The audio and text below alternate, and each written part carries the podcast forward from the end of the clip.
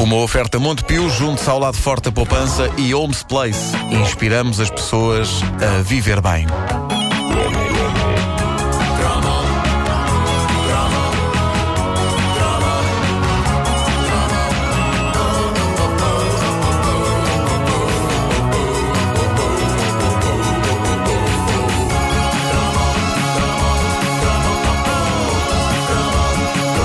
Os anúncios místicos que povoavam as revistas femininas na era croma são uma fonte inesgotável de galhofa. Isto é uma coisa típica das revistas femininas. Nas revistas masculinas não, vem, não há anúncios místicos, não é? Os homens são muito terra a terra. É, vocês É não, não muito- são muito dessas coisas. Não somos dados à espiritualidade, Não, achas? não. Não, não, não. Nós queremos é. Nós queremos apenas o corpo. Nós queremos apenas o corpo e a mina, e a mina e a sand de coirato. Se houvesse um signo coirato, nós líamos. Vocês queriam, esse- não era? esse- Sim. Caranguejo.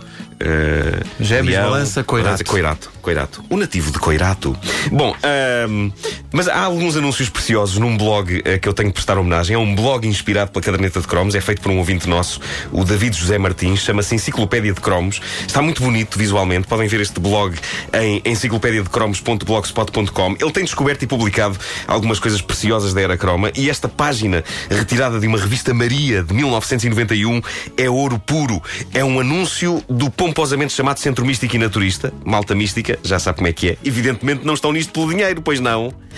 Pois, pois. Reparem bem nestes anúncios que tanta leitora da Maria devem ter cativado e que tanto dinheirinho devem ter dado ao Centro Místico. O primeiro fala dos manuscritos de São Cipriano. Já aqui falei no impacto que o famoso livro de São Cipriano teve na nossa geração. Por alguma razão, esse mítico livro de capa preta, repleto de feitiços para os mais variados fins, foi um dos grandes frutos proibidos da nossa juventude. E não admira que o Centro Místico e Naturista fosse pegar na obra de São Cipriano para realizar algum pilim. Só o nome São Cipriano já fazia tremer. Já é assustador, Epá, sim. assim, contavam-se histórias de pessoas a quem tinham acontecido coisas extraordinárias depois de terem lido o livro. Olha, eu sendo pelo simples que não, nunca quis ler. Nunca abriste as páginas Não. desse O que é que se livro. dizia que acontecia? Aconteciam Ah, coisas por exemplo, que a pessoa, que a pessoa morria, podia morrer, havia assim pessoas que muito- morriam depois de ler aquilo. Eu tinha muito medo. Eh, Todas as pessoas morriam depois de ler Não, aquilo. todas não. Todas não. Lá era tempo, não é? Efetivamente. Ah, sim, tens razão. Claro, Não claro é? que sim. Podia levar mais tempo do que outras, sim.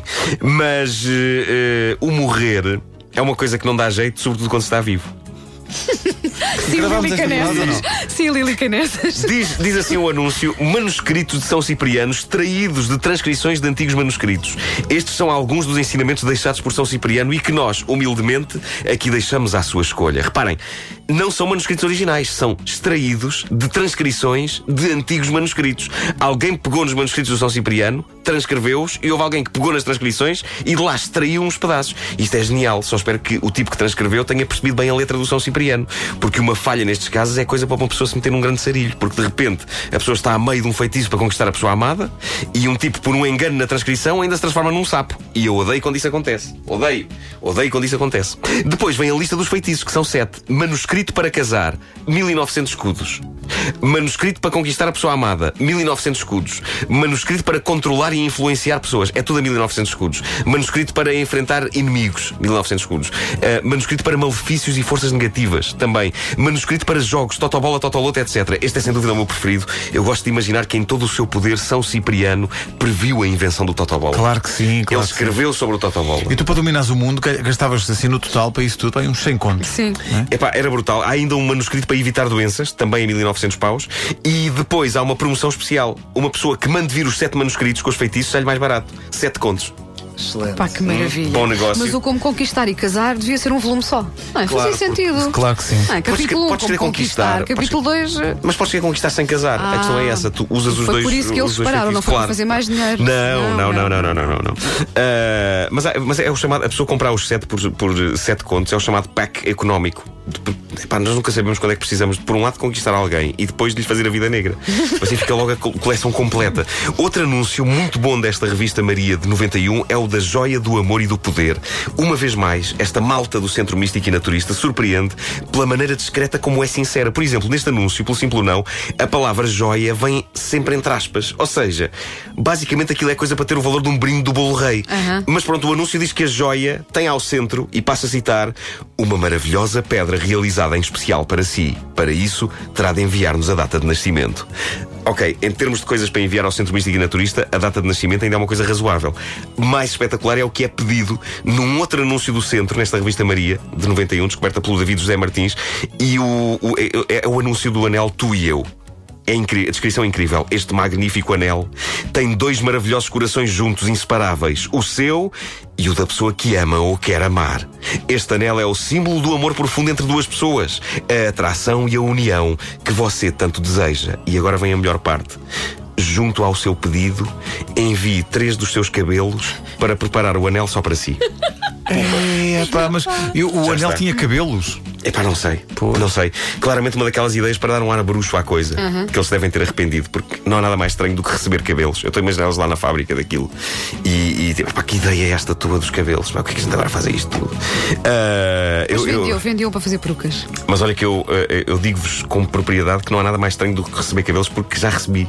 Enviaram eu já recebi cabelos? cabelos. Um dia, o mítico professor Herrero foi a um programa meu na televisão e teve a gentileza de me oferecer um envelope dentro do qual estavam cabelos e unhas dele.